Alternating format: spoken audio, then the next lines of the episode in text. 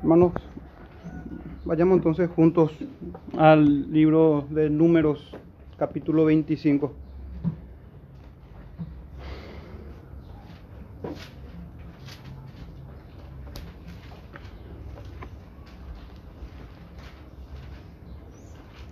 Números capítulo 25.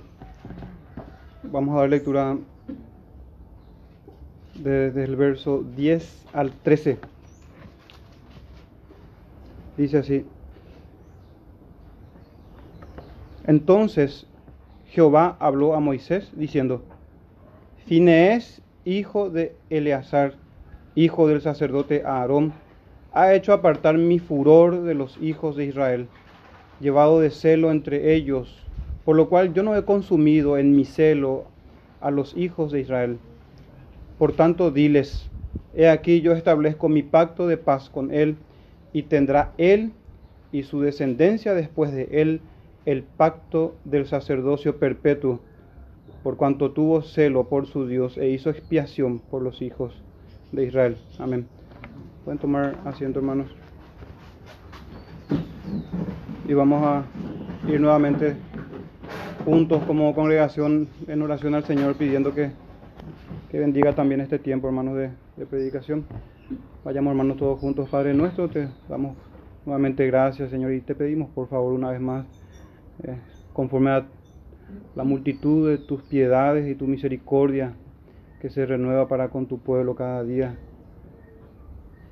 que nos hables, Señor, con, en tu palabra, en esta exposición, en esta, en esta predicación, que ella sea conforme a tu corazón, conforme a tu verdad, conforme a la revelación de tu santa Biblia que sea para nuestra santidad, santificación, para nuestra edificación, Señor, que sea para tu gloria. Te lo pedimos en el nombre de Jesús, Padre nuestro. Amén. Bien, hermanos, vamos a dar continuidad entonces a nuestra serie sobre la teología del pacto. El título de este sermón es Pacto Levítico, también conocido como Pacto del Sacerdocio, Pacto de Paz, pero comúnmente conocido como Pacto Levítico. Pacto Levítico.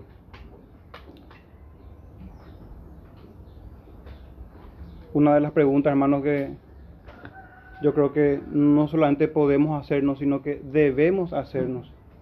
Y es por qué no es común la consideración de este pacto en la teología del pacto, en el federalismo. ¿Por qué no es común? No es que este tema no haya sido estudiado, hermanos. Este tema ha sido estudiado abundantemente por nuestros hermanos en el pasado y también en este tiempo. Uno puede revisar comentarios bíblicos, puede, eh, incluso se escribe sobre el pacto de Leví. Sin embargo, no es común y no se ha considerado este pacto dentro de una teología pactal, dentro de la tradición reformada, tanto presbiteriana como bautista particular. Vamos a iniciar, hermanos, tratando de responder a esa pregunta y a su vez también quisiera presentar a ustedes, hermanos, cinco motivos que justifican su estudio, y no solamente su estudio, su inclusión dentro del federalismo bautista. Y luego, hermanos, pasaremos tratando de procurar cierto orden en, en nuestro estudio de esta tarde. Pasaremos a hablar de su establecimiento, del pacto levítico, de su propósito, y finalmente su aspecto tipológico y práctico también, no quedar en mera tipología. Entendiendo la grandiosidad, hermanos, de, las tipologías en la Biblia, pero eh, procurar también de ver un aspecto teológico, tipológico, pero también práctico. Entonces, repito, hermanos, ese va a ser el orden a seguir su establecimiento, su propósito, ¿verdad? Y también su aspecto tipológico y práctico. Volviendo a la pregunta, ¿por qué no es común la consideración de este pacto en la teología del pacto, en el federalismo presbiteriano como también bautista? El pacto levítico no es considerado histórica o tradicionalmente dentro de una teología del pacto, quizás por su subordinación al pacto mosaico, por su subordinación al pacto mosaico. Eh, si ese fuese el caso, entonces lo más probable es que los hermanos no lo hayan considerado en el pasado y también en el presente. En, realidad no hay estudios al respecto. Eh, pero sí yo escuché en grupos de debates que los hermanos lo justifican más o menos de esta manera que es que se contempla dentro ya del pacto mosaico. Por lo tanto, se debería estudiar dentro del pacto mosaico también esto. Eh, pero bueno, eh, como les decía, si ese es el caso, entonces lo más probable es que los hermanos no lo hayan considerado propiamente como un pacto digno de ser tenido en cuenta en la sistematización de una teología pactal o federal, ya que lo encuentran como un pacto menor o subordinado o cosa por el estilo. Pero en fin, hermanos, traigo a ustedes cinco motivos que justifican su estudio, y no solamente justifican su estudio, justifican su inclusión dentro de un entendimiento pactal. Debemos considerar este pacto. Vayamos al primero, a la primera, al primer motivo que justifica este estudio y, también su consideración dentro de una teología pactal. El primero de ellos, hermanos, sobre el hecho de que es un pacto subordinado o unido o conectado al pacto mosaico que muchos por ahí ven. Entonces, que no es necesario, ¿verdad? Su, su estudio como un pacto aparte otra vez, ¿verdad? Eh, pero bueno, la respuesta, hermano, sería que la unidad, la subordinación o la dependencia, lejos de ser motivo para dejar de lado este pacto, hermano, constituyen todas estas razones muy válidas para una seria consideración del pacto. Es todo lo contrario. Entendiendo nosotros, hermanos, cómo consideramos los pactos, subordinados, unidos, que van creciendo en progresión y que se van eh, codependiendo entre ellas. Entonces, lejos, hermanos, a estar de considerar como un pacto más, nada más, al punto de que esa consideración ha hecho que no se enseñe prácticamente sobre este pacto, no se tenga en cuenta. Pero creo yo que todo lo contrario, hermanos, constituyen estas razones fuertes y válidas para una seria consideración, ya que justamente nuestra hermenéutica nuestra forma de interpretar la Biblia descansa en una revelación progresiva, ¿verdad? Y una revelación gradual en donde enfatizamos la unidad de los pactos. Y también tenemos una fuerte consideración de las tipologías. Entonces es una pieza clave, hermanos. No debería ser motivo, y no es un motivo, creo yo, suficiente para dejar de lado el testimonio del Señor. Si nuestros buenos hermanos del pasado, hermanos piadosos, no lo han considerado, sea esa la causa o cualquiera sea la causa, hermanos, a nosotros nos corresponde como iglesia local hacer uso diligente de la escritura y traer todo el consejo del Señor. ¿Y qué es lo que Dios revela en su palabra para nosotros? Y si se habla de la teología del pacto, ¿por qué quitar la teología? ¿Por qué quitar los pactos? ¿O por qué quitar o por qué agregar pactos que no están? No nos es lícito quitar ni agregar para no ser hallados mentirosos delante del Señor. Así que la primer, el primer motivo que creo yo justifica el estudio y la inclusión a un federalismo de este pacto es ese, hermano. Lejos está de que sea una causa valedera, porque está subordinada al pacto con Moisés, por ejemplo. No, no, no.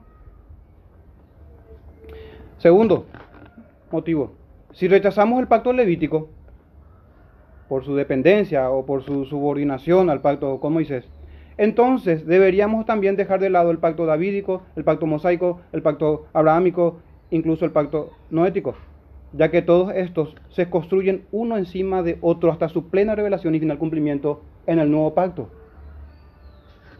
O lo rechazamos, o lo tomamos todo, o lo rechazamos todo, hermano. ¿Por qué hacer esa distinción?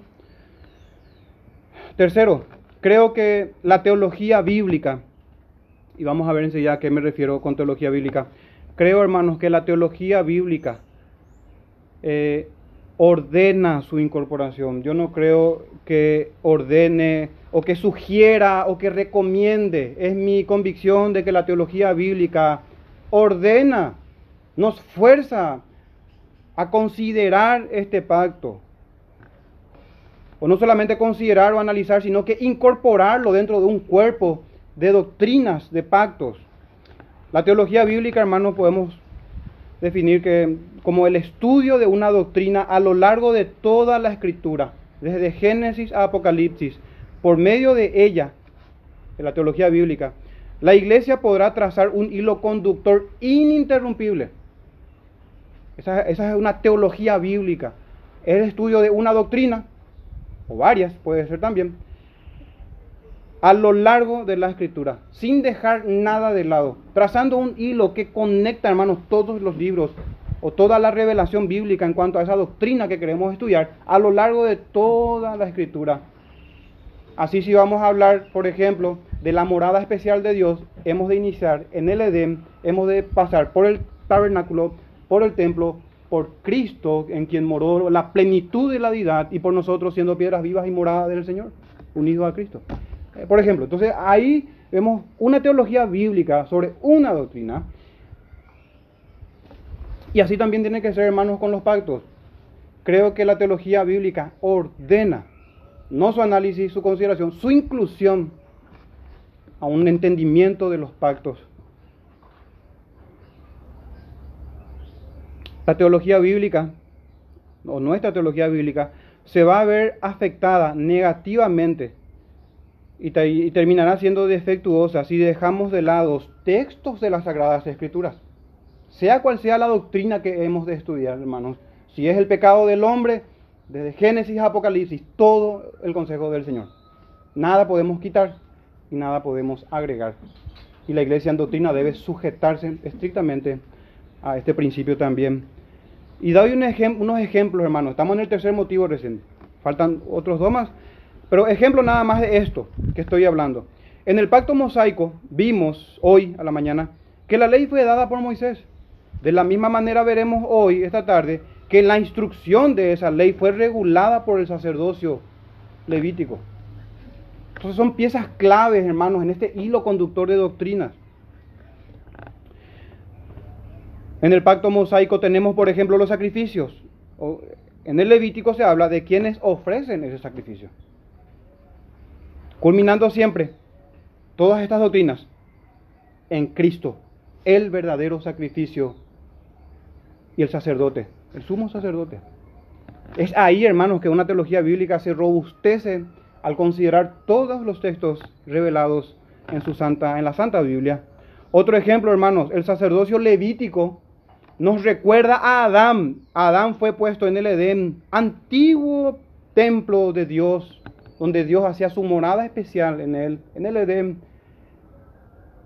Dentro de los oficios, Adán también fue un sacerdote. Entonces este pacto nos traza, hermano, nos recuerda nuestros inicios. Y al mismo tiempo mira hacia el futuro, hacia el sumo sacerdote según el orden de Melquisedec, un sacerdocio perpetuo e inmortal.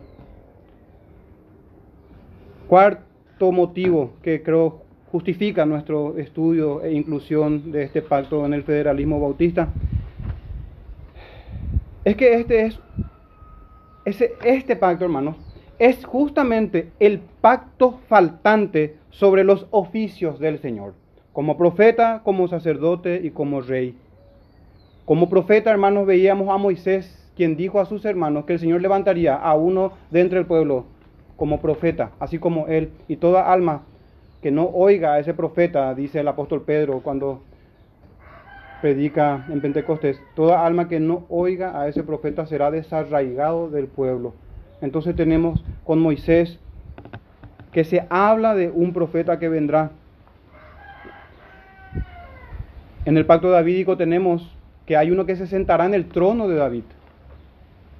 Pero así también, hermanos, el pacto levítico es el pacto faltante en el gran tema de la, de, la escritura sobre la teología del pacto. En este sacerdocio perpetuo que apunta a nuestro Señor Jesucristo. Que justamente, hermanos, eh, profeta, sacerdote y rey, todos ellos eran ungidos para ese ministerio, para ese trabajo, para ese oficio. Y Cristo es el Mesías, el ungido en estos tres oficios. De esa manera, hermanos, y considerando este pacto, nosotros tenemos dentro del pacto abrahámico los tres oficios del Señor. En el pacto con Moisés, en el pacto con Leví y en el pacto con David, profeta, sacerdote y rey. Quinta justificación, entonces, sus aplicaciones, hermanos, son vitales para la iglesia. Guardará a la iglesia del antinomianismo por un lado y del fariseísmo por el otro. Y por supuesto de la mundanalidad que traen estas dos cosas, estos dos males, tanto el fariseísmo como el antinomianismo. Sobre este último punto o último motivo para su estudio, para su consideración o incorporación incluso a la teología del pacto, de que es vital, hermanos, las aplicaciones que tenemos, que obtenemos de esta doctrina, no solamente hoy en Cristo Jesús, sino también eh, en el antiguo pueblo de Israel, en la iglesia del Antiguo Testamento. Hoy leíamos a la mañana Éxodo 19, 6 que dice, y vosotros me seréis real sacerdocio, reino, perdón, de sacerdotes y gente santa. Decía el Señor a Moisés, que el pueblo debe tener esto. Si bien es cierto que hay una tribu, la de Leví, y dentro de Leví una familia, la de Aarón, la de sumo sacerdote. Hermanos, así como nosotros hoy en el Evangelio, así también nuestros hermanos del pasado, sacrificios espirituales debían ofrecer en Cristo Jesús. El remanente piadoso y en quienes moraba el Espíritu Santo se acercaban, hermanos, por medio de Cristo. También nuestro, la iglesia del Antiguo Testamento, tipo de la iglesia propiamente dicha al final de los tiempos en el nuevo pacto. Es, igual, hermanos, que nosotros. Y bueno, el apóstol Pedro justamente dice lo mismo en 1 Pedro 2.9. Mas vosotros sois linaje escogido, real sacerdocio. Así que, hermanos, lejos está esto de que quede para nosotros como a, cuestiones doctrinales que hacen a la tipología, a la teología bíblica, a la teología del pacto. Eh, no, hermanos, tiene todo que ver en cómo hemos de andar delante del Señor, una vez que entendemos de qué trata este pacto. ¿De qué trata este pacto? Vayamos a nuestro primer punto, hermanos, sobre su establecimiento. Si tienen sus Biblias, entonces, hermanos, volvemos a nuestro capítulo 25. El verso, el verso 12 dice, por tanto diles, he aquí, yo establezco, esto es esta palabra muy importante, establezco mi pacto de paz con él. Hermanos, lastimosamente, no me percaté en el sermón anterior sobre, sobre el pacto noético. Habíamos dado inicio de, de la lectura de Génesis 9 a partir del verso 11. Sin embargo, uno de los puntos de ese pacto noético se llamaba el establecimiento del pacto noético, justamente, que era el segundo punto. Y recuerdo bien haber puesto ese título de establecimiento porque el verso 9 de Génesis 9, 9, 9, Génesis 9, 9, hermanos, es el que tiene este mismo lenguaje que vemos aquí. Y bueno, penosamente leí desde el verso 11, no me percaté de eso. Pero fíjense, hermanos, la similitud en cuanto al establecimiento, tanto del pacto noético como del pacto de Leví. Génesis 9, 9 dice, he aquí yo establezco mi pacto con vosotros. Y Génesis 9 y 17, cuando finaliza ya el pacto, dice, esta señal del pacto, esta es la señal del pacto que he establecido en tiempo pasado ya.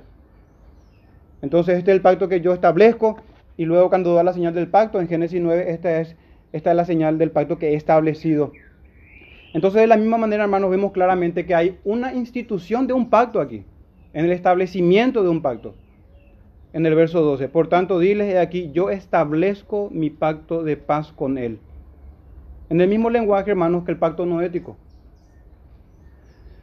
Pero fijémonos, hermanos, en cuanto a este establecimiento o esta institución, los antecedentes inmediatos aquí que se dan del establecimiento de este pacto, um, ¿qué, fue lo que motivó al Señor la institución del pacto levítico? Y fijémonos en el verso 13, dice, y tendrá él, por fin es, y su descendencia después de él, el pacto del sacerdocio perpetuo por cuanto, y aquí está la palabra importante, por cuanto tuvo celo por su Dios e hizo expiación por los hijos de Israel. Hermano, aquí podemos ver dentro de, estos antecedentes en cuanto a su establecimiento, el celo de Finees.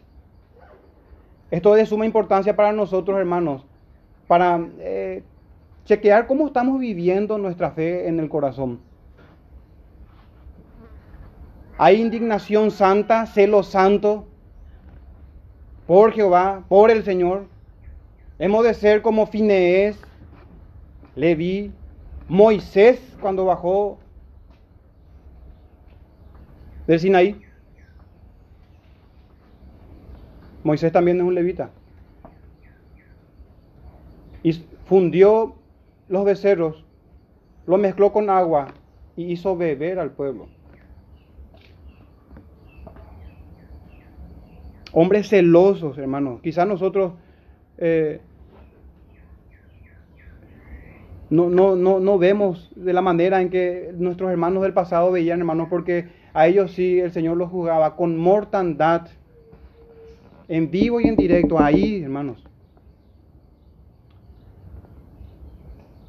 Que los juicios del Señor no se ejecuten de esa manera hoy no significa que el Señor no se indigna de esa manera. No significa eso. Y por supuesto también, hermanos, que los juicios que ejecutaban, tanto jueces como los príncipes de Israel, era según la legislación del Señor. No nos es permitido, por supuesto, a nosotros la venganza o, llevar a cabo ese tipo de juicios, ¿verdad? Sabemos que la enseñanza es dentro de la disciplina de la iglesia local. Pero en fin, hermanos, uno de los motivos, o, es lo que motivó al Señor en la institución de, o establecimiento de este pacto, fue el celo de Finees. Si no tuviésemos en las escrituras que el Señor aprobó, hermanos, esa conducta, lo desecharíamos. Pero es importante para nosotros. Así amoldamos nuestro entendimiento a las sagradas escrituras. Adoramos entonces parecidos a Finees, parecidos a Moisés,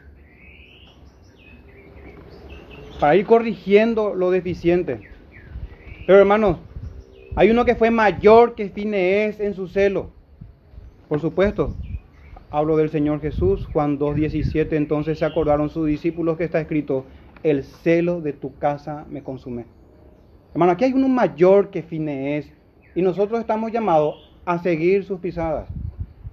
Tenemos, dice el apóstol Pablo, la mente de Cristo.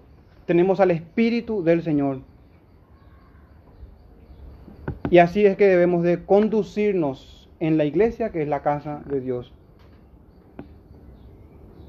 Y nuestro celo, me pregunto yo, por la casa de oración, por la casa del Señor, nuestro celo por la congregación. Ahorita vamos a ver el contexto también, hermano, y mirar en qué escenario se da esto. Pero ya podemos meditar sobre el celo de Finees. Segundo aspecto en el establecimiento de este pacto volviendo al versículo 13 otra vez, dice, por cuanto tuvo celo por su Dios, y miren a continuación, e hizo expiación por los hijos de Israel. Entonces aquí vemos, hermano, que el pecado debe ser tratado.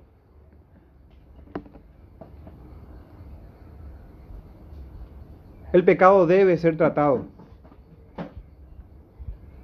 Sin expiación no hay perdón de pecados. El pecado debe ser tratado, el pecado debe ser quitado, el pecado debe ser perdonado. Aquí vemos que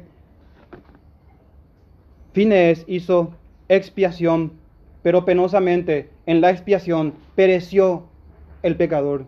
No solamente el pecado fue quitado, el pecador fue ajusticiado. Pero qué bueno, hermanos, que así como tenemos uno que es mayor que Finés en su celo, tenemos uno, hermanos, que lleva una expiación superior también a la de Finés, porque en Cristo hay una mejor expiación. El pecado es quitado y el pecador es salvado por el Cordero de Dios que quita el pecado del mundo. Y no hemos sido consumidos, hermanos, por las muchas misericordias del Jehová y en virtud de, su, de la sangre del Cordero, de nuestro Señor Jesús. Entonces dentro de este establecimiento, de este pacto, vemos que hay que, el Señor consideró el celo de Finees, que Él hizo expiación, quitó el pecado. Es como una disciplina eclesiástica en aquellos tiempos. El pecado fue tratado, hermanos. Y fíjense en el verso 6, si tienen sus Biblias a mano, verso, 20, verso 6 del capítulo 25, Pero, pero en breve vamos a leer más el contexto, hermano. Solamente quiero llamar la atención en, en algo aquí. Verso 6. Y aquí un varón de los hijos de Israel vino y trajo a una madianita de sus hermanos a los ojos de Moisés y de toda la congregación de los hijos de Israel, mientras lloraban ellos a la puerta del tabernáculo de reunión. Y, vi, y lo vio Fineés, de hecho que a los ojos de todos hizo esto. Hijo de Eleazar, hijo del sacerdote Aarón. Y miren esto, hermano. Y se levantó de en medio de la congregación. Es como decir, hermano, se levantó Fineés en la iglesia y no permitió que ocurra semejante perversidad, perversión. Pero entonces tenemos, hermanos, el celo de Fineés, tenemos que el pecado es expiado. Y entonces también tenemos que se lleva a cabo una disciplina bíblica, el justo juicio en la congregación. No un juicio según las apariencias, sino el justo juicio en la congregación, con este texto que acabamos de leer también. Pero hermanos, esto no es algo privativo de Finés. También hay un antecedente en el Sinaí, a los pies del Sinaí, en Éxodo, verso, Éxodo capítulo 32, conocemos el texto, leo hermanos, del 26 al 29. Y se puso Moisés a la puerta del campamento. Recordarán, hermanos, Moisés baja del Sinaí y encuentra al pueblo en profanación, en idolatría, cantando, comiendo, semejante a un, culto pentecostal hoy, gritando en desorden y adorando a ídolos de fundición, a dioses falsos. Y dice entonces, y se puso Moisés a la puerta del campamento y dijo, ¿quién está por Jehová? Júntese conmigo. Y se juntaron con él todos los hijos de Leví. Verso 27. Y él les dijo, así ha dicho Jehová, el Dios de Israel, poned cada uno su espada sobre su muslo, pasad y volved de puerta a puerta por el campamento, y matad cada uno a su hermano y a su amigo y a su pariente. Y los hijos de Leví lo hicieron conforme al dicho de Moisés, y cayeron de el pueblo en aquel día como tres mil hombres. Entonces Moisés dijo, hoy, hoy os habéis consagrado a Jehová, pues cada uno se ha consagrado en su hijo y en su hermano, para que Él dé bendición hoy sobre nosotros. Fíjense hermanos esto. Cuando el celo de la casa del Señor es lo primordial ¿Cómo se aplicaría esto hoy a nosotros? En las palabras del Señor, el que, el que ama más a padre o a madre no es digno de mí. De esa manera, hermanos. Y de muchas maneras más, como por ejemplo que no podemos servir a dos señores. Cristo nuestro Señor, nuestro corazón debe estar inclinado hacia el Señor siempre. Amamos primero al Señor, luego a nuestra familia, luego a nuestros, nuestros cónyuges, hijos, padres, Primero está el amor al Señor y el celo por su casa, así como Él cela por su pueblo también. Primero está la gloria del Señor. Entonces vemos, hermanos, en contexto, esto en este establecimiento del pacto y cómo agrada al corazón del Señor. ¿Qué cosa? Que sus hijos le aman con todo el corazón y con todas sus fuerzas y de manera sincera.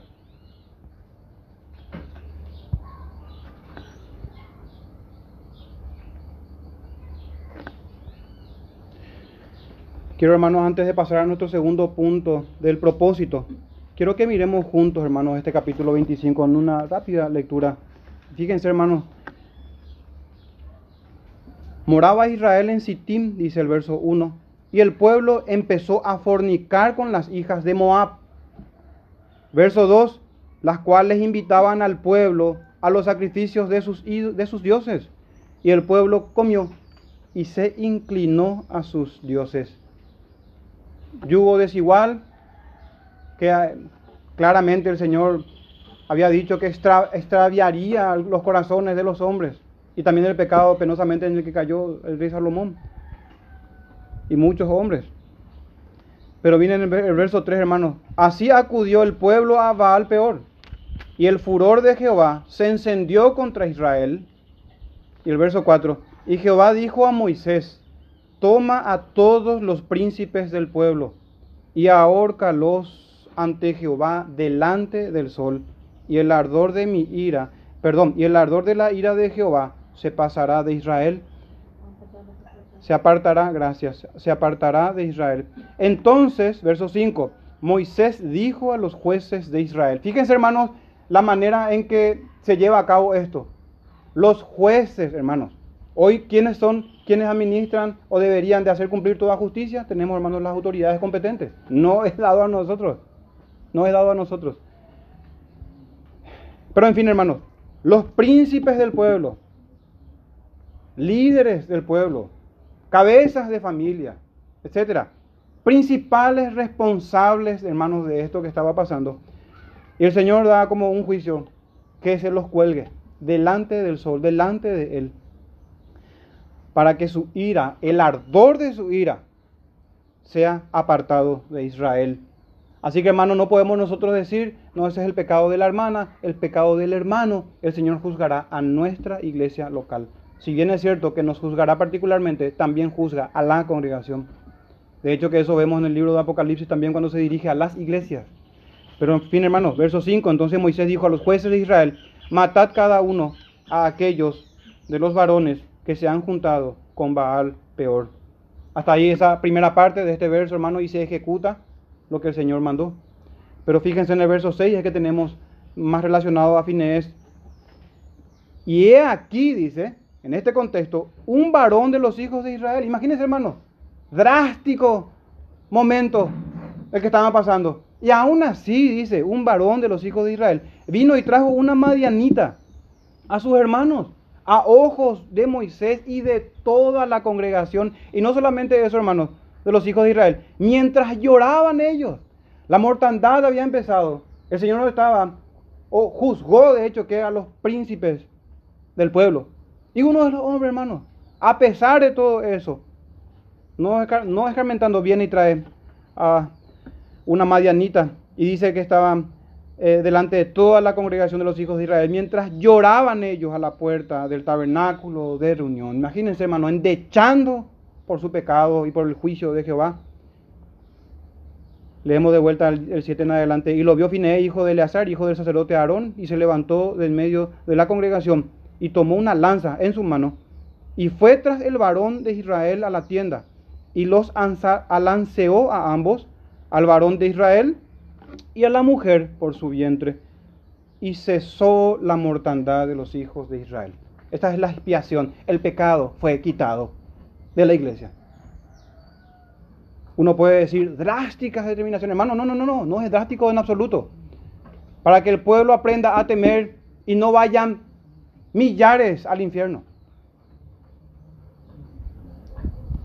Está en vida, hermano, en juego, perdón, no solamente la vida temporal, terrenal, las almas y la santidad de Jehová y la gloria de su casa. Y murieron, en, y murieron, dice el verso 9, de aquella mortandad 24 mil. Entonces Jehová habló a Moisés diciendo, y ahí está el texto, hermanos, en donde se establece este pacto. Pero fijémonos ahora en el propósito del pacto. Y bueno, tenemos al menos dos en esta tarde. La piedad del pueblo es el propósito y la perpetuidad del sacerdocio.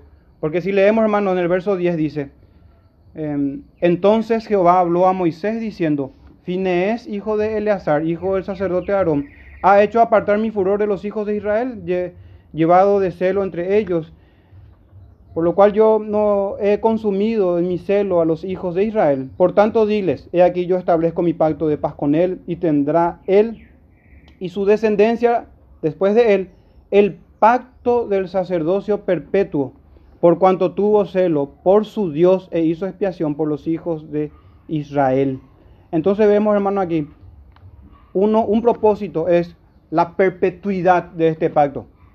Y ya vimos al inicio, hermanos, cómo es que nos aplica a nosotros también y a los contemporáneos de Fines, siendo que estamos llamados a ser una nación santa, un reino sacerdotal del Señor, delante del Señor. Pero en fin, hermanos, uno de los propósitos dijimos perpetuidad, vamos a ver en breve, pero también la piedad del pueblo.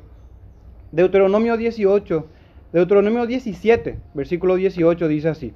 Y miren hermanos, aquí vamos a ver a los sacerdotes como una suerte de obispos, de custodios del Antiguo Testamento. Ellos eran los que custodiaban la ley. Versos 17, Deuteronomio 17, verso 18 dice, y cuando se siente sobre el trono de su reino, mandamiento para rey de Israel, entonces escribirá para sí en un libro una copia de esta ley del original que está al cuidado de los sacerdotes levitas ellos tenían, hermanos, el cuidado de las escrituras, el cuidado del testimonio del Señor. Ellos eran como supervisores u obispos de la ley, de la voluntad del Señor. Y recordarán también, hermanos, como nuestro Señor dijo a los discípulos de Maús, que de Él se habla, no solamente en los profetas y en los salmos, sino que en la ley, en los profetas y en los salmos. Y esta es la palabra que no puede ser quebrantada, es la escritura y los sacerdotes tenían, hermanos, el custodio del santo libro de la ley. Pero bueno, vamos a ver la vital función entonces de los levitas, que era enseñar al pueblo. Deuteronomio 38, verso 8 al 11 dice así. Esta es la bendición de Moisés a las tribus entre ellas aquí Leví. A Leví dijo, tu tumín y tu urín sean para tu varón piadoso, a quien, a quien probaste en Masá y con quien contendiste en las aguas de Meriba. Verso 9, quien dijo de su padre y de su madre, nunca los he visto. Y no reconoció a sus hermanos ni a sus hijos reconoció, pues ellos guardaron tus palabras y cumplieron tu pacto. Fíjense, hermanos, esto. ¿Acaso estamos nosotros en contra de la familia? Todo lo contrario, hermanos, estamos en favor y a favor de la familia conforme al modelo del Señor, estimulando a los cultos familiares, a la unidad de la familia. Pero penosamente, hermanos, la unidad es en la verdad, la unidad es en la santidad, la unidad es en el Señor. Y bueno, hay que tomar una decisión por el Señor o por el mundo. Penosamente, queremos que nuestros familiares inconversos vengan al Señor. Así como hemos encontrado y hallado gracia, que ellos también vengan al Señor.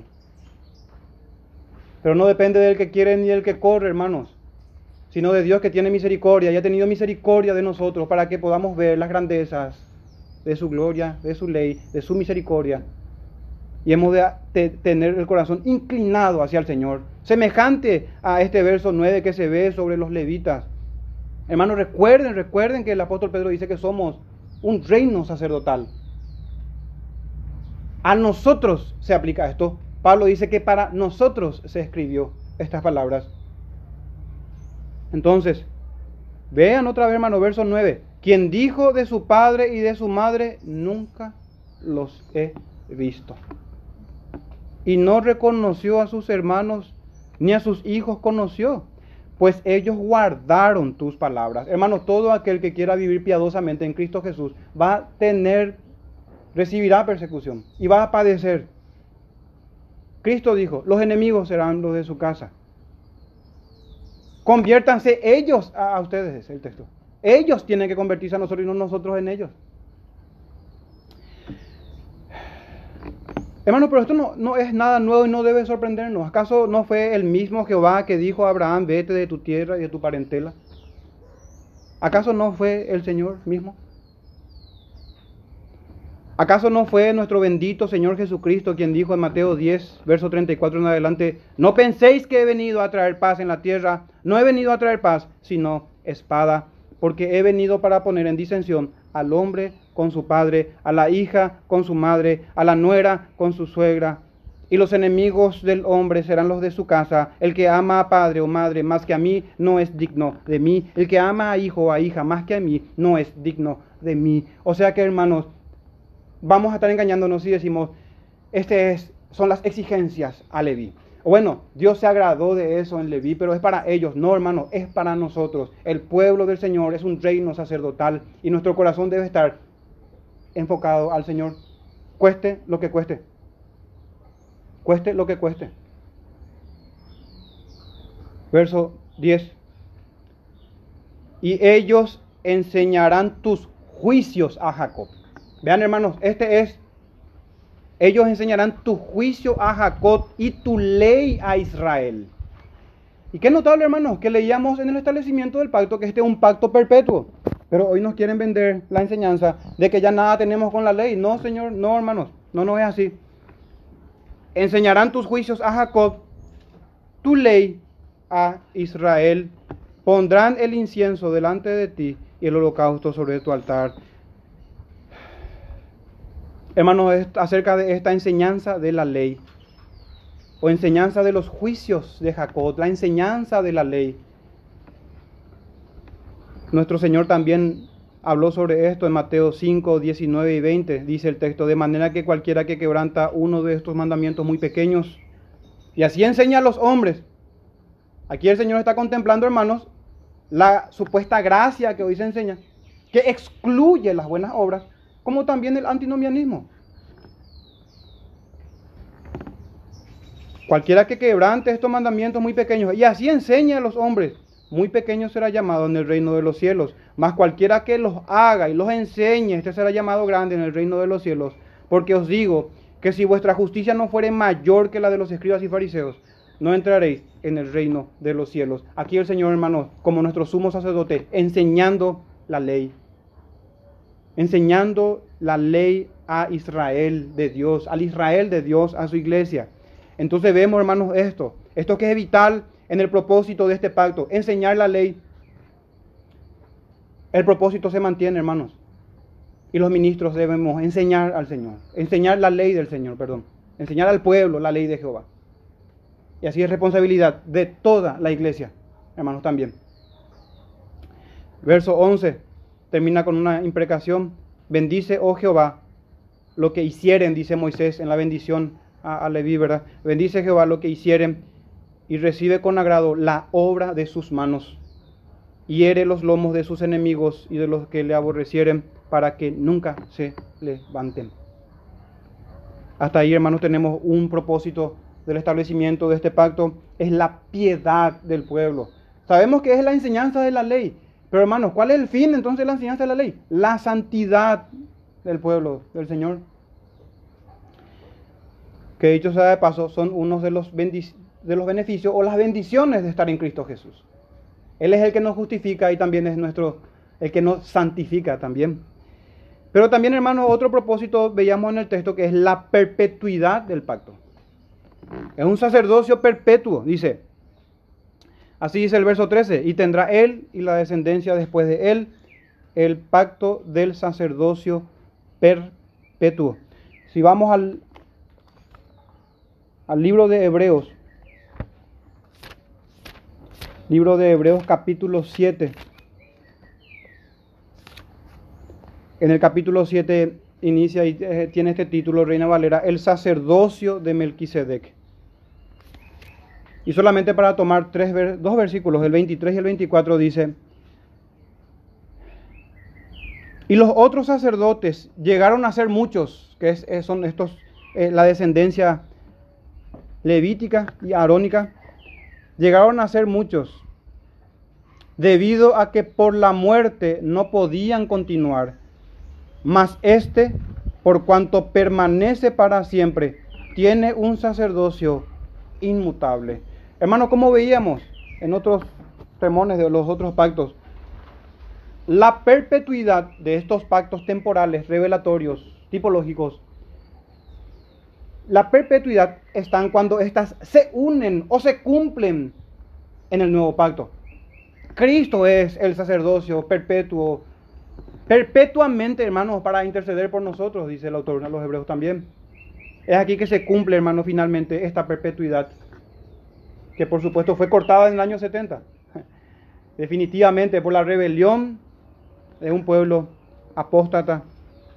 Pero bueno, hermano, tenemos entonces estos este, estos propósitos de estos pactos y cómo nos aplican a nosotros. ¿Qué decía, hermanos, de Deuteronomio 29, 29? Las cosas secretas son del Señor, pero aquellas reveladas son para nosotros y para nuestros hijos, para que la cumplamos. No entran hijos infantes, tienen que leer y tenemos que instruirles porque el texto dice, para nosotros y para nuestros hijos, para que lo cumplamos. Nosotros y nuestros hijos debemos cumplir y arrepentirnos y cumplir la ley de Jehová. Para nosotros, hermanos, se escribió las escrituras. Pero bueno, entonces, hermanos, nuestro tercer y último punto, su aspecto tipológico y práctico también. Anclando un poco a lo que recién leíamos del sacerdocio de Melquisedec, es que es tipológico en ese sentido, hermanos. Apunta a Melquisedec. Este misterioso personaje, prefigurando al Señor Jesús, o como muchos creemos también, el Cristo preencarnado, apareciendo en el libro de Génesis, en Génesis 14 y 18, dice el texto, entonces Melquisedec, rey de Salem y sacerdote del Dios Altísimo, sacó pan y vino. Fíjense, hermano, la enormidad de este texto. Rey y sacerdote. Solamente Aparte de Melquisedec tenemos a Cristo el Señor, quien cumple estos dos oficios, que es rey y sacerdote al mismo tiempo. Y como si fuera poco, nuestro bendito Señor es quien ofrece el verdadero pan y el vino, el fruto de la vid. Y aquí se dice el texto que es rey de Salem, que significa rey de paz. Y Salem también era el nombre simbólico dado a Jerusalén. Es como que dice el texto hermano aquí, que aparece Melquisedec a Abraham, después de recatar a su sobrino eh, Lot, dice eh, rey de Salem, como, como diciendo rey de paz, rey de Jerusalén y sacerdote del Dios Altísimo. Y este Melquisedec de él se dice, hermano, que no tiene inicios, ni días, ni genealogías, ni padres, ni descendencia. Salmo 110, 4, juró Jehová y no se arrepentirá, tú eres sacerdote para siempre. Esto es, hermano, perpetuamente, según el orden de Melquisedec, según la jerarquía melquisediana. Entonces vemos, hermanos, su establecimiento, ¿verdad? Y el contexto y qué es lo que motivó al Señor a establecer ese pacto y cómo nos aplica bastante a nosotros. Hemos visto sus propósitos también, que es instrucción de la ley, la santidad, la perpetuidad, que tiene un aspecto tipológico, pero hermanos, tiene un aspecto práctico y vital para nosotros. El pacto levítico, hermanos, es tenido en la misma consideración que el davídico. Y ambos tienen su pleno cumplimiento y final revelación en el nuevo pacto. Tenemos sobre esto, hermanos, sobre cómo es que se observa el pacto davídico, también con el pacto eh, levítico. En la misma jerarquía, si podemos decir, lo tenemos en Jeremías capítulo 33, verso 15, vamos a leer al 20, dice así el texto. En aquellos días, recordarán hermanos contexto de Jeremías, el pueblo yendo a la deportación, el juicio del Señor anunciado tanto por él como por Isaías y los profetas, llegó a su ejecución. Estaban siendo deportados, hermanos, a Babilonia. Y dice Jeremías 33, 15, en aquellos días y en aquel tiempo haré brotar a David un renuevo de justicia y hará juicio y justicia en la tierra. No solamente en Canaán o en Jerusalén, hermanos. Sabemos de quién habla este verso 15. Habla de nuestro Señor. Jeremías 33, 15. A continuación, verso 16. En aquellos días, dice, Judá será salvo y Jerusalén habitará segura. Y se le llamará Jehová justicia nuestra, nuestro Señor Jesús. Verso 17. Porque así ha dicho Jehová No faltará a David varón que se siente sobre su trono en la casa de Israel, ni a los sacerdotes y levitas faltará varón delante de que delante de mí ofrezca holocausto y encienda ofrenda, que haga sacrificio todos los días. Ven hermanos como estos dos pactos anclados al renuevo de David, a Cristo Jesús, tanto el pacto davídico como el pacto levítico, están anclados hermanos en un cumplimiento a futuro para los tiempos de Jeremías. No faltará el pacto de David. No se invalidará el pacto de Leví. Los dos oficios del Señor. Y que nosotros somos, un reino de sacerdotes. Entonces, continúa el texto en el 19. Vino palabra de Jehová a Jeremías diciendo, así ha dicho Jehová, si pudieres invalidar mi pacto con el día y mi pacto con la noche, que pudiera, pudiera entenderse también eso como el pacto de preservación de Noé, que la siembra, la, la todo, hermano, iba a continuar, a continuar, perdón, el pacto de preservación, pero bueno, pudiera ser el caso, pero en fin, verso 19 otra vez. Vino palabra de Jehová a Jeremías diciendo, así ha dicho Jehová, si pudieres invalidar mi pacto con el día y mi pacto con la noche, de tal manera que no haya día, que no haya ni noche, perdón, día ni noche en su tiempo, podrá también invalidar mi pacto con mi siervo David para que yo deje para que deje, perdón, de tener hijo que reine sobre su trono y mi pacto con los levitas y sacerdotes, mis ministros. Verso 22, como no puede ser contado el ejército del cielo, ni la arena del mar se puede medir, así multiplicaré la descendencia de David mi siervo y los levitas que me sirven, los ministros. Entonces tenemos, hermanos, este aspecto, eh, perdón, estos dos pactos que tienen su final cumplimiento y están anclados al nuevo pacto. Así que, hermanos, si vamos a darle un tratamiento al pacto levítico de desecharlo, deberíamos también hacerlo con el davídico. Pero el Señor nos guarde de ambas cosas. De ambas cosas. Pero bueno, hermanos, más que un mero concepto académico, teológico o tipológico, y, no que sea poca cosa eso. Pero ¿qué es lo que tenemos que hacer? Ezequiel 22, 26. Atiendan esto, hermanos, tremendo. Eh, en Ezequiel 22, cuando inicia este capítulo, el Señor narra toda la historia de Israel, desde, sus inicios y cómo se ensoberbeció en su corazón y terminó apostatando. Y saben, hermanos, aquí está la causa, una de las causas de su apostasía. Ven Ezequiel 22, 26. Sus sacerdotes violaron mi ley. Quienes deberían de haber enseñado, hermanos, la ley. Mis, sus sacerdotes violaron mi ley y contaminaron mis santuarios. Entre lo santo y lo profano no hicieron diferencia ni distinguieron entre inmundo y limpio. Y de mis días de reposo apartaron sus ojos, y yo he sido profanado en medio de ellos. La importancia, hermanos, de este pacto levítico. Considerarlo, cumplirlo, orar al Señor para que nos ayude en Cristo Jesús, hacer un reino de sacerdotes. Hermanos, no va a guardar de esta apostasía. Y miren aquí su recordación en los tiempos de reforma también. Penosamente es en un sentido negativo. En Nehemías 13:29, acuérdate de ellos, Dios mío, dice imprecatoriamente Nehemías, contra los que contaminan el sacerdocio y el pacto del sacerdocio y de los levitas. Por haber quebrantado este pacto, hermanos. Pero yo me pregunto, ¿cómo es que la iglesia evangélica va a guardar este pacto o lo va a considerar si no lo estudia, si no lo considera? En Ezequiel 22 vemos que fue la causa de su ruina. Nehemías 13 se lamenta y se queja delante del Señor en cuanto a sus contemporáneos porque han contaminado el sacerdocio, el pacto del sacerdocio y de los levitas.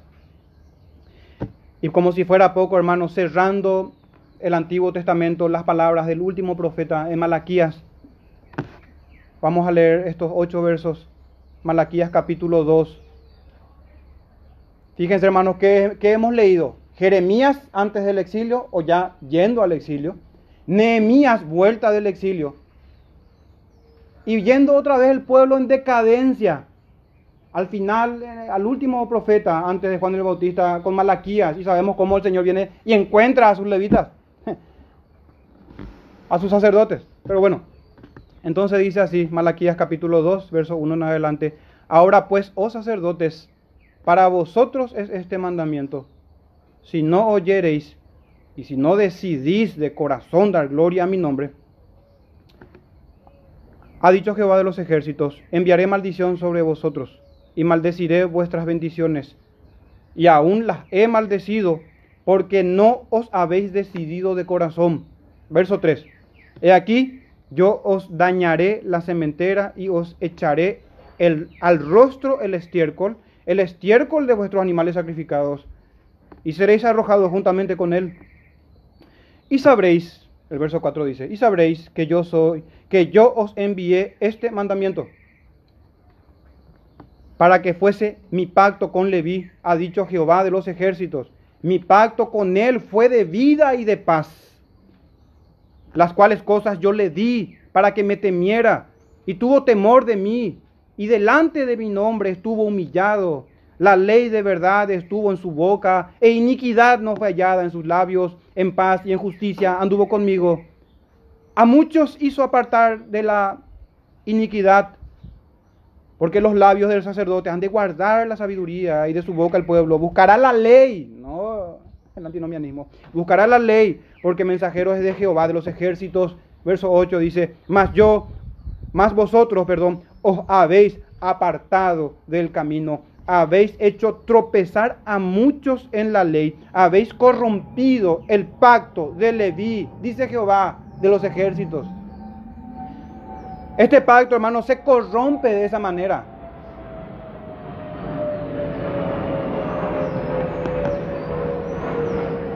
Y bueno, podemos preguntarnos, ¿quiénes son los que quebrantan o corrompen el pacto de Leví hoy?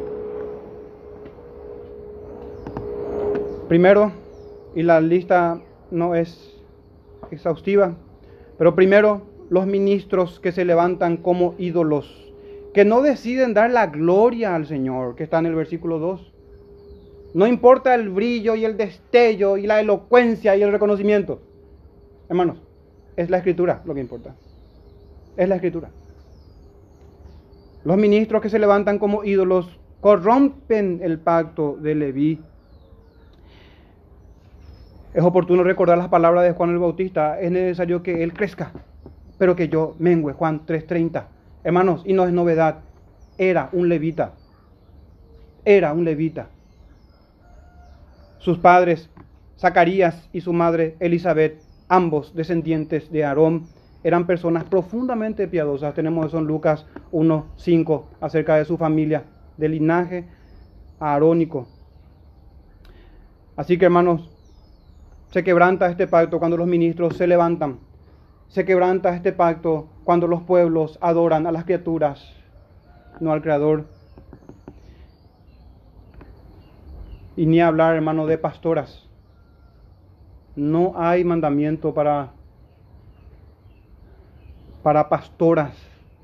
Pero hermano, no solamente los falsos profetas, falsos maestros, falsos ministros, porque somos un reino de sacerdotes. Todo aquel varón, toda aquella mujer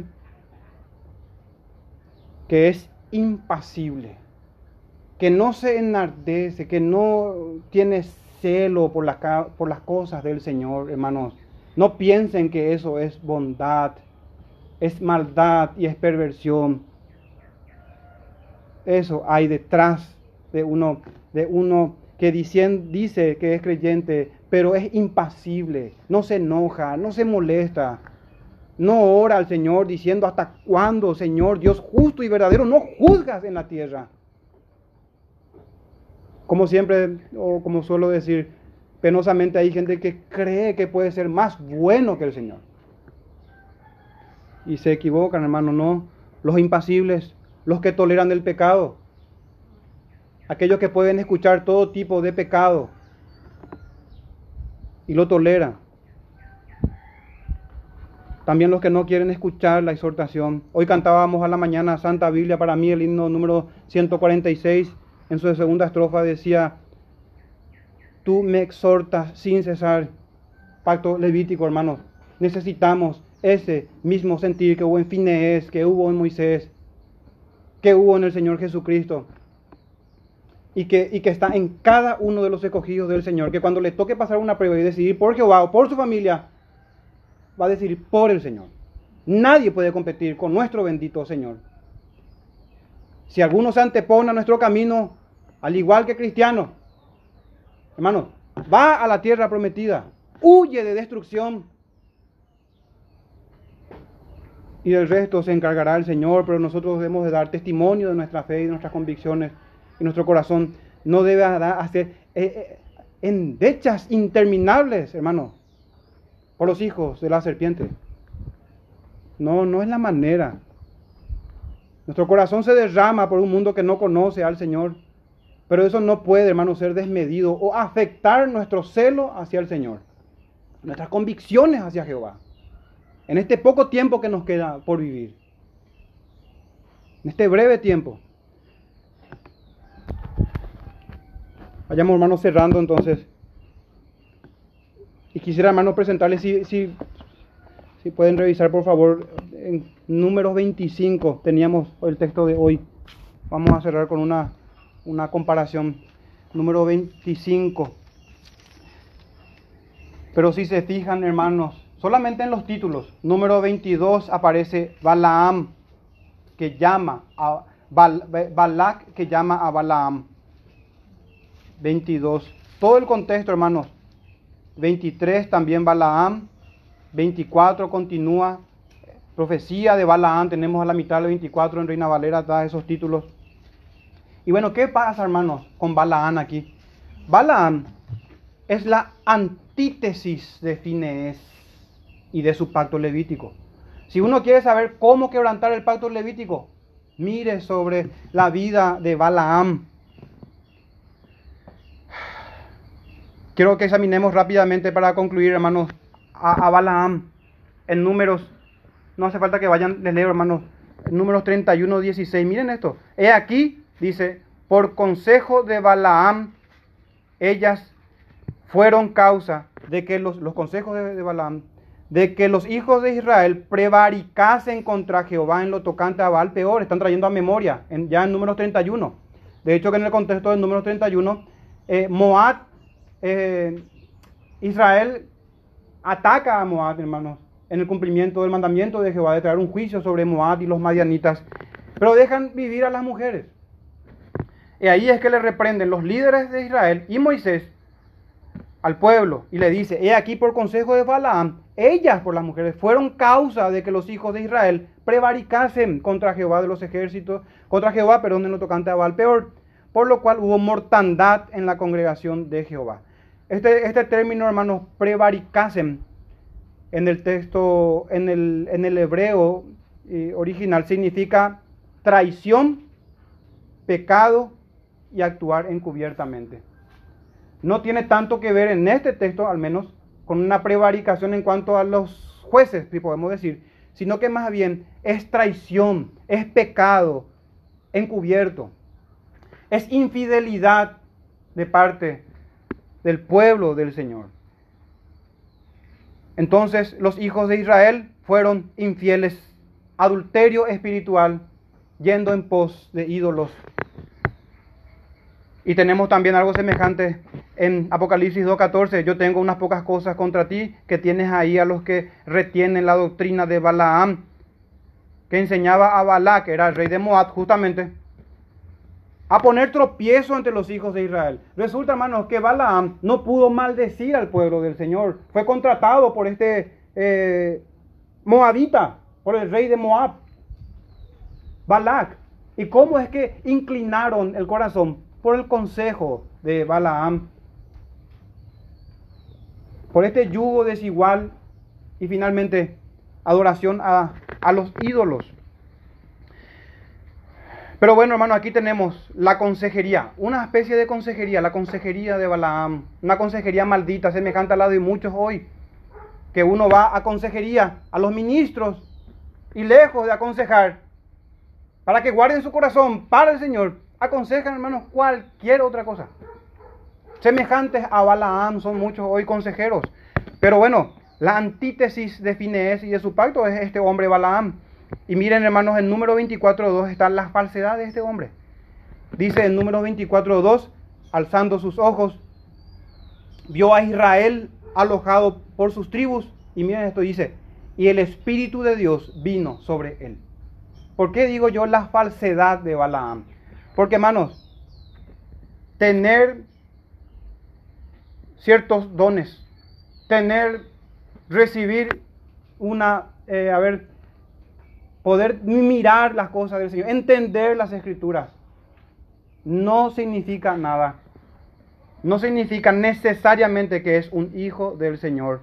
De hecho, que nuestro Señor les dijo a los 70, a los discípulos, que no se regocijen de que los espíritus se les sujetan a ellos, sino que regocijaos que vuestros nombres estén escritos en el libro de los cielos, porque ¿Qué dice nuestro Señor? Muchos dirán, Señor, en tu nombre hicimos esto, en tu nombre hicimos aquello. De hecho que el Espíritu Santo también, hermanos, estuvo en Saúl, empoderándole a Saúl para su ministerio. Pero no necesariamente significa que hubo un cambio de corazón. Así también Balaam, el Espíritu de Dios, dice en números 24, 2, estuvo sobre él. Pero siempre fue un falso profeta. Profetizó de parte del Señor y no pudo maldecir por lo tanto a Israel. Pero luego, hermanos, ¿qué hizo? Doctrinas correctas, prácticas impías. Llevó al pueblo a la fornicación y al adulterio. Pero bueno, la antítesis de Finés y de su pacto, su consejería, su falsedad y por último, el fin de este hombre. El fin. En números 23, 10 dice el texto, estas son palabras de él, muera yo la muerte de los rectos. Fíjense hermano, muera yo la muerte de los rectos, dice.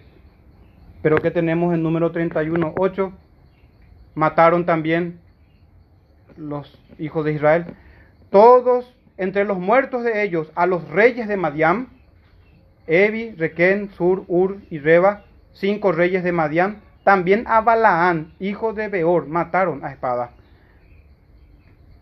Así es el fin, hermanos, de alguien que con sus labios dice honrar al Señor, pero sus hechos están lejos del pacto levítico, lejos de la ley. Este es el caso de Balaam, reconocido falso profeta por el apóstol Pedro en segunda de Pedro, por Juan, el hermano del Señor, por nuestro Señor mismo en el libro de Apocalipsis. Este es alguien que tenía una doctrina correcta, correcta, que el Espíritu Santo estuvo sobre él.